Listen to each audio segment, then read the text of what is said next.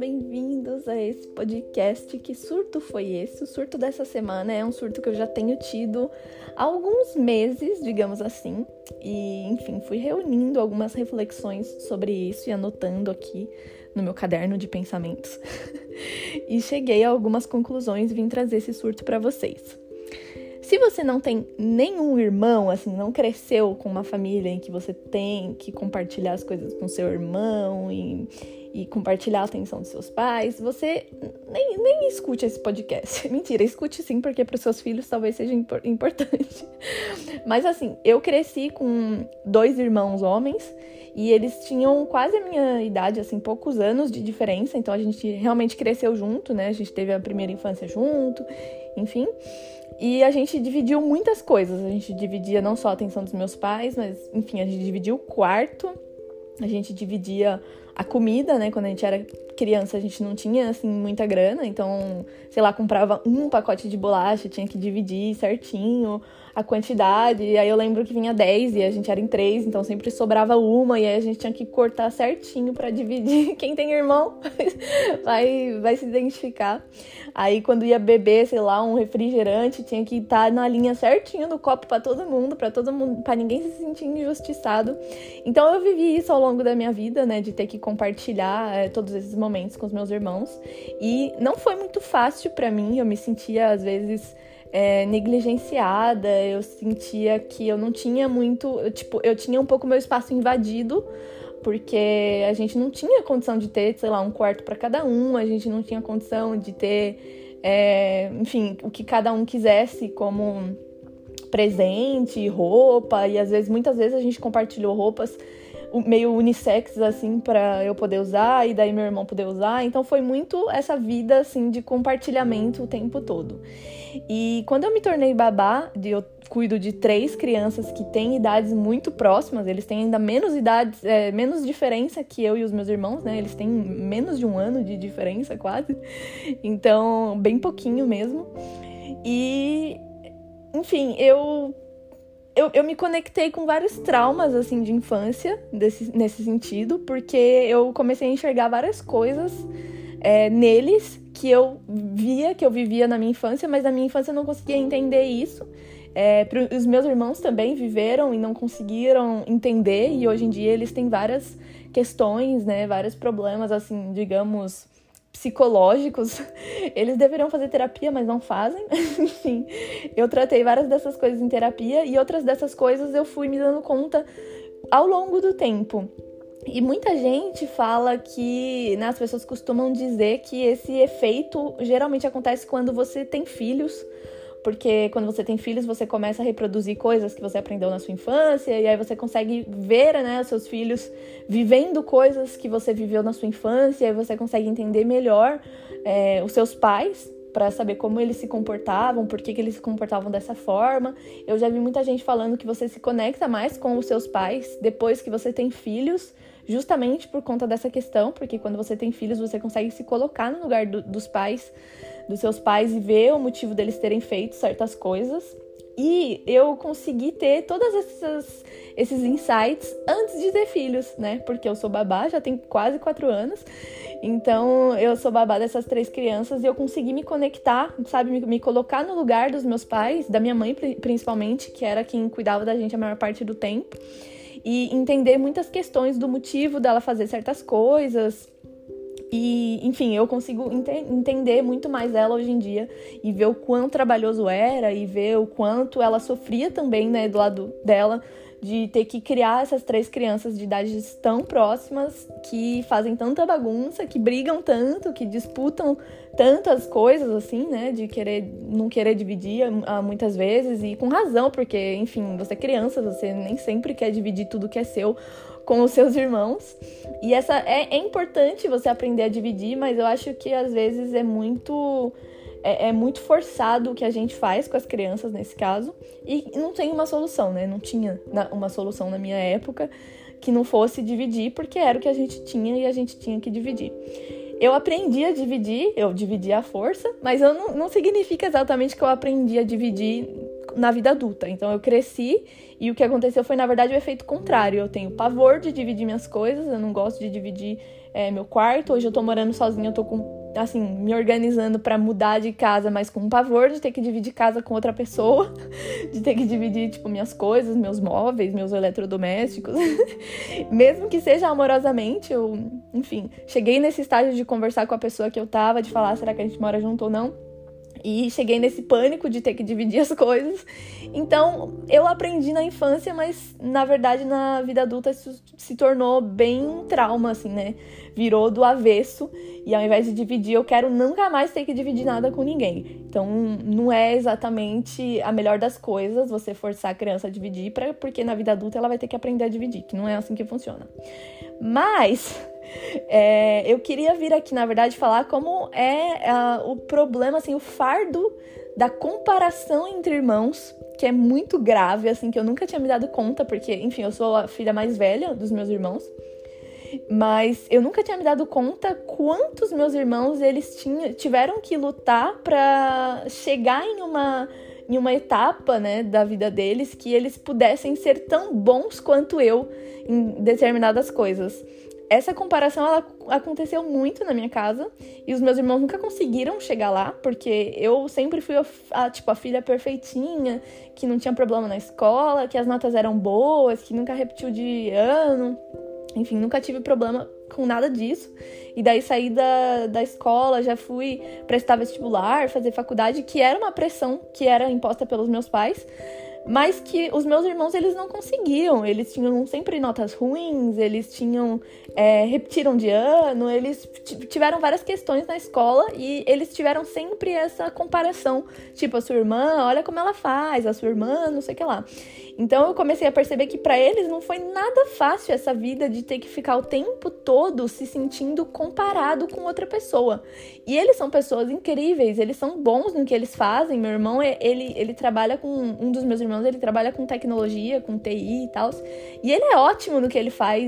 As notas que ele tirou na escola, os anos que ele repetiu, não não são um resumo do que ele é na vida adulta, do que ele é na, na vida profissional, porque ele é uma pessoa super inteligente. Só que ele não pôde é, tirar o melhor dele, de, de, sabe? De tipo, ter o melhor dele, a, todas as potencialidades dele, capacidades que ele tinha, não foram valorizadas porque a comparação dele era comigo, com as minhas notas, com a minha organização, com a minha, minha vida. Então, para ele era muito difícil. E aí eu me conectei com essas coisas, assim, pensando nisso, porque cuidando das crianças que eu cuido, eu percebi que o menino mais velho, ele é mais alto, ele é mais inteligente, porque ele é mais velho, então ele aprende as coisas primeiro, e aí ele é sempre o mais inteligente dos três. Ele é o mais esportista, assim, né? O que corre mais rápido quando eles fazem apostam corrida. E, e, e, rola sempre essa comparação de o menino do meio ele não consegue ser tão bom quanto o irmão. E a gente não percebia isso. Eles vão para a mesma escola. No começo eles ainda faziam parte da mesma sala lá do maternal. Depois o outro foi para a primeira série e aí o, o do meio continuou no maternal e ele começou a se desenvolver um pouco mais quando não tinha o irmão. E aí, quando eles vão fazer o esporte na ginástica, por exemplo, primeiro eles iam juntos também. O menino do meio era sempre meio apagado, porque ele estava sempre sendo comparado com o irmão, que é bom em tudo, que é o mais rápido, que é o mais forte, que é o mais isso e aquilo. Então ele sempre detestou os dias de ter que ir fazer o esporte, porque ele sabia que ele não poderia se destacar, ele não conseguia se destacar. E óbvio que na cabecinha dele ele não entende o porquê que ele não consegue se destacar. Mas a gente sim, se ele tá sempre sendo comparado com o irmão mais velho, que obviamente sempre vai ser mais rápido, mais inteligente, sempre não, né? Mas até eles alcançarem pelo menos a vida adulta, ele vai sempre estar tá na frente, porque ele vai sempre aprender coisas novas primeiro. Então o menino do meio não conseguia entender. E aí quando a gente separou e cada um vai em um dia diferente para ginástica, o menino do meio ama ir pra ginástica, porque ele consegue ser comparado com outras crianças da idade dele. E ele sabe que às vezes ele vai ganhar, que às vezes ele vai perder, que às vezes ele vai se destacar e às vezes não, que em alguns aspectos ele vai ser melhor, né? Tipo, eles são muito, ai, gosta de corrida e tal, mas quando é a dança, por exemplo, ele já não consegue tanto se destacar e tem outras pessoas que se destacam. Então, ele já conseguiu entender ali que nas crianças, né, da idade dele, ele consegue se destacar. Então, a gente teve essa percepção de falar, não dá pra gente ficar colocando que os dois fiquem juntos o tempo todo, porque eles não são iguais, eles não vão se desenvolver da mesma forma, já que um é mais velho. O mais velho, ele tem essa pressão de ser o mais velho e ter que aprender as coisas primeiro, então também sofre ali uma pressão, mas os mais novos, eles sofrem muito mais pressão de sempre ter que ser o, o bom, de sempre ter que alcançar a inteligência do mais velho, enfim. E, cara, foi muito louco assim a minha cabeça. Ela meio que explodiu quando eu percebi isso nas crianças que eu cuido e eu percebi que os meus irmãos sempre passaram por isso. E faltou esse detalhe dos pais de falar: realmente, não dá pra gente colocar vocês, pegar todos os filhos, colocar numa caixinha e querer que todos entrem nessa forma aqui, todo mundo se enquadra nessas capacidades aqui. Se um de vocês é bom nisso, perfeito. Se os outros não são, vocês são burros. E acho que meus irmãos eles perderam muito por, por terem sido colocados nessa forma, dessa forma. então, quando eu me conectei com, a, com, essa, com esse defeito, assim, né, do fato de ter três crianças ao mesmo tempo, eu pude entender um pouco o que os meus irmãos passaram, me conectar um pouco com a dor deles e poder fazer alguma coisa pelas crianças que eu cuido. Então, a gente tá tentando sempre não colocar os três nas mesmas coisas, nas mesmas atividades, ou fazer eles sempre terem que dividir a atenção, porque é isso, só tem uma babá para três crianças, e depois, quando os pais chegam, tem a mãe e o pai para três crianças. Então, o que a gente começou a fazer foi tentar dar um espaço para cada um poder fazer as atividades que gosta, mas também para cada um poder passar um tempo sozinhos, cada um deles com a babá, é, sozinhos, cada um deles com a mãe, sozinhos, cada um deles com o pai. Então, a gente, como somos em três agora, mãe, pai e babá, e as crianças são em três, então gente, às vezes a gente se divide quando os pais estão de folga e ao invés de eu estar de folga também eu acabo trabalhando e aí eu fico com uma criança, a mãe fica com outro e vai, sei lá, fazer uma trilha na floresta, o pai fica com outro e vai andar de bicicleta. Então, tipo, para cada um poder fazer aquilo que gosta, né? Para cada criança fazer aquilo que gosta, porque quando a gente pega as três crianças e fala, bom, os três ficam com a babá e os três vão sei lá, andar de bicicleta. Ah, mas um anda de bicicleta melhor, o outro nem gosta de andar de bicicleta, e a gente tá obrigando as três crianças a serem iguais, né? De fazerem as mesmas coisas, dividirem a atenção. E a gente percebe que eles são muito menos desenvolvidos quando eles estão os três juntos. Porque é isso, né? Tá sempre. É, ao mesmo tempo que um aprende com o outro, isso é bom, mas quando isso tá o tempo todo acontecendo, ele não tem tempo de refletir sozinho, de criar suas próprias teorias dentro da sua cabeça, ou de poder é, ele sozinho ter toda a atenção daquele adulto, é muito frustrante para a criança. Então.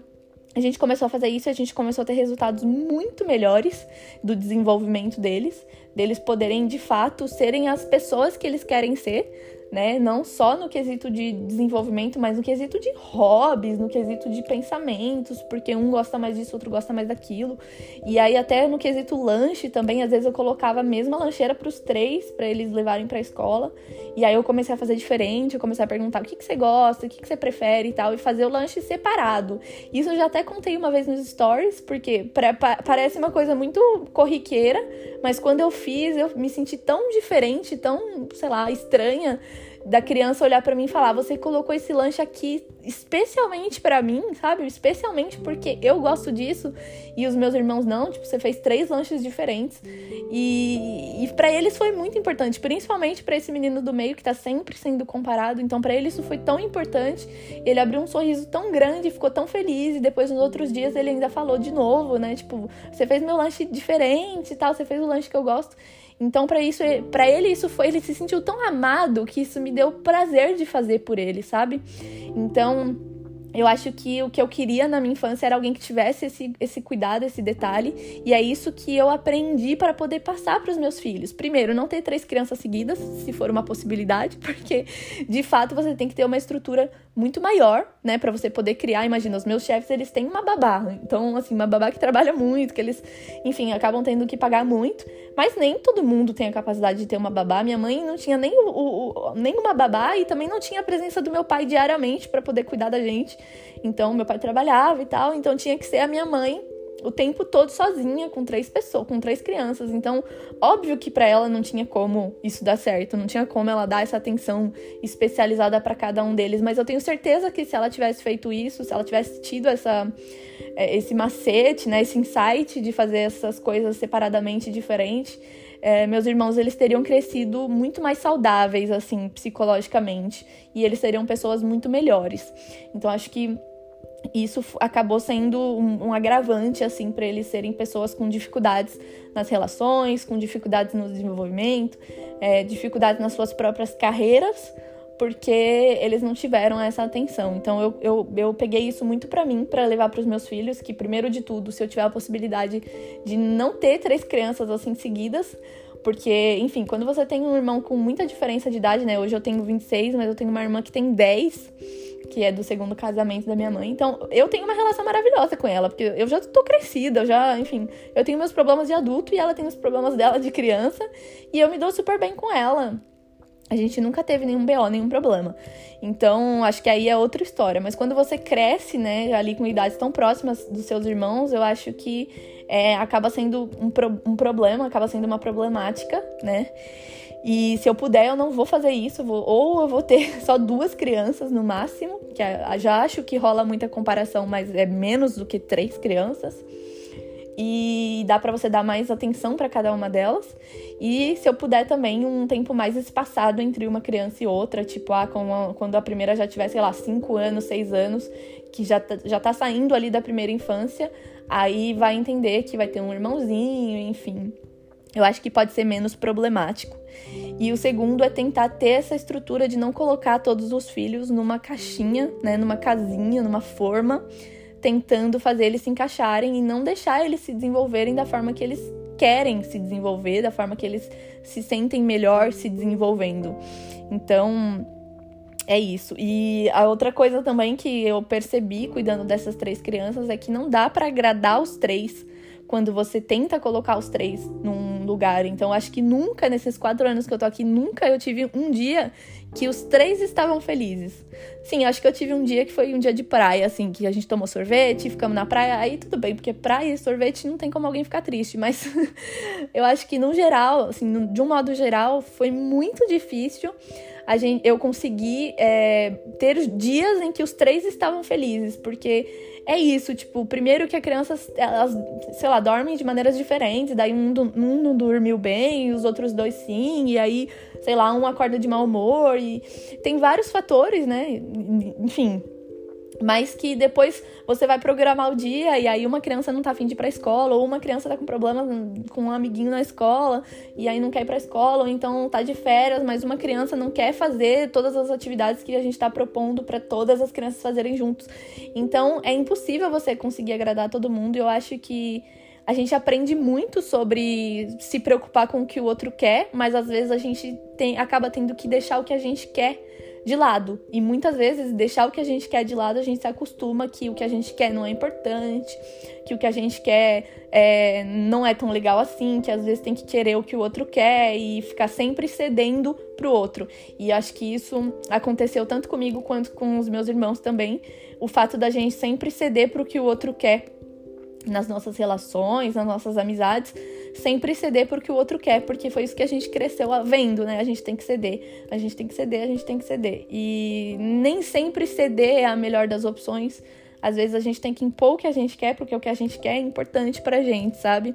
Então, nossa, é muita coisa, dá pra, dá pra falar muito ainda, mas acho que vocês conseguiram pegar o, a intensidade, né? O, o que eu quis trazer no final das contas, que não é tudo preto no branco, né? As coisas na criação dos filhos são muito difíceis e a gente tem que realmente se preparar e ter uma estrutura para poder ter filhos.